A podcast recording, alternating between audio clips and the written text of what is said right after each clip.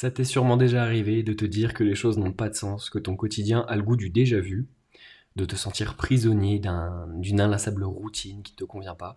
Peut-être que tu t'es même demandé ce que tu faisais ici parce que la vie que tu mènes semble ne pas être la tienne, ou en tout cas pas ce à quoi tu es destiné, pas la hauteur de tes attentes.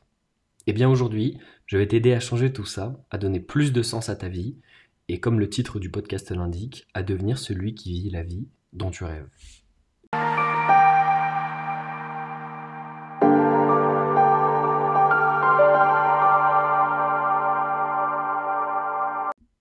Bonjour et bienvenue à toi sur ce nouvel épisode de Will Do More. Et comme je te l'ai dit dans l'introduction, aujourd'hui je t'apprends à devenir celui ou celle d'ailleurs qui vit la vie dont tu rêves, et ce en cinq piliers. Le premier pilier, qui va être très important, c'est la direction. Pour avancer, tu dois savoir où tu vas, sinon tu pourras avancer aussi vite que tu veux, aussi loin que tu veux.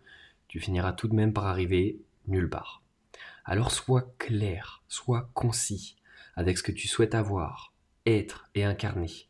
À quoi ressembleras-tu? Quel sera ton entourage? Comment seront tes finances, ton emploi ou ton entreprise, ta condition physique, tes performances, tes relations? Et on en vient au deuxième pilier, la projection. Imagine-toi aussi précisément et souvent que possible dans cette vie idéale. Imagine-toi ressentir ces émotions positives, de réussite, de succès, de bonheur à l'état pur. Imagine-toi dans cet accomplissement. Tu vois, tu y es parvenu. Tu gagnes ta vie, tu as ce physique incroyable, tu es dans cette ville magnifique, ce logement sublime, tu es en bonne santé, tu as de bonnes relations, tu te sens bien dans ta peau, tu es même sorti de la déprime. Ton quotidien est plein d'adrénaline, de positif, plein de vie quoi. Visualise profondément cet idéal et projette-toi. Fais-le vraiment, je te laisse encore quelques secondes. Tu sais, je te dis pas ça pour toute le somme euh, de ta vie actuelle, de ta condition actuelle. Je te fais faire cet exercice pour que tu prennes le temps de voir ce que la vie pourrait t'offrir. Parce que c'est réel. Pour que tu prennes l'habitude de dire à ton cerveau et à tes pensées, voilà, c'est ça que je veux. C'est là qu'on doit se rendre. Ça devrait te rappeler un petit peu la loi de l'attraction, mais en plus réaliste. Maintenant, redescends doucement de ton petit nuage. Pose les pieds sur terre et dis-toi, je peux l'atteindre. Parce que c'est vrai. Mais la condition pour atteindre cet idéal nous amène au troisième pilier. Et le troisième pilier, c'est l'incarnation. Parce que tout changement de vie commence par une remise en question personnelle, une introspection, bref, tout changement de vie commence par soi. Une erreur typique des gens qui veulent se précipiter à changer de vie, de corps, de job ou de mentalité, c'est de penser ma vie doit changer, mon corps doit changer, mon boulot doit changer. Et d'attendre de ces éléments externes et non prévisibles de faire le taf à leur place. Évidemment que ta vie doit changer, mais elle ne changera jamais si tu gardes cette attitude. C'est toi qui dois changer avant tout. Tu es à la base de tout changement, tu es le moteur de l'évolution du cours des choses.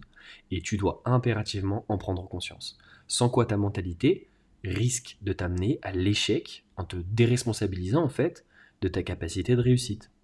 Je vais t'expliquer comment ça fonctionne. Dans l'étape précédente, tu t'es projeté dans cette belle vie idéale, mais est-ce que tu as pris le temps d'être la personne qui vivait cette vie, de l'incarner? Si tu veux atteindre une transformation physique, tu ne dois pas attendre qu'on vienne te prendre par la main et qu'on s'entraîne à ta place. Tu dois bouger ton cul et t'entraîner, non? Eh bien pour tous les aspects de ta vie, c'est la même chose. Il faut formater ton esprit, te conditionner à l'effort et au changement. Ta vie est comme elle est à cause des choix, à cause de tes choix, de tes habitudes et d'éléments que tu répètes sans cesse. Même tes pensées sont à 98% similaires d'un jour à l'autre. Donc n'attends pas que l'on vienne te sauver. Et incarne cette nouvelle personne que tu veux devenir. Si tu veux sa vie, mange comme lui, dors comme lui, respire comme lui, habille-toi comme lui.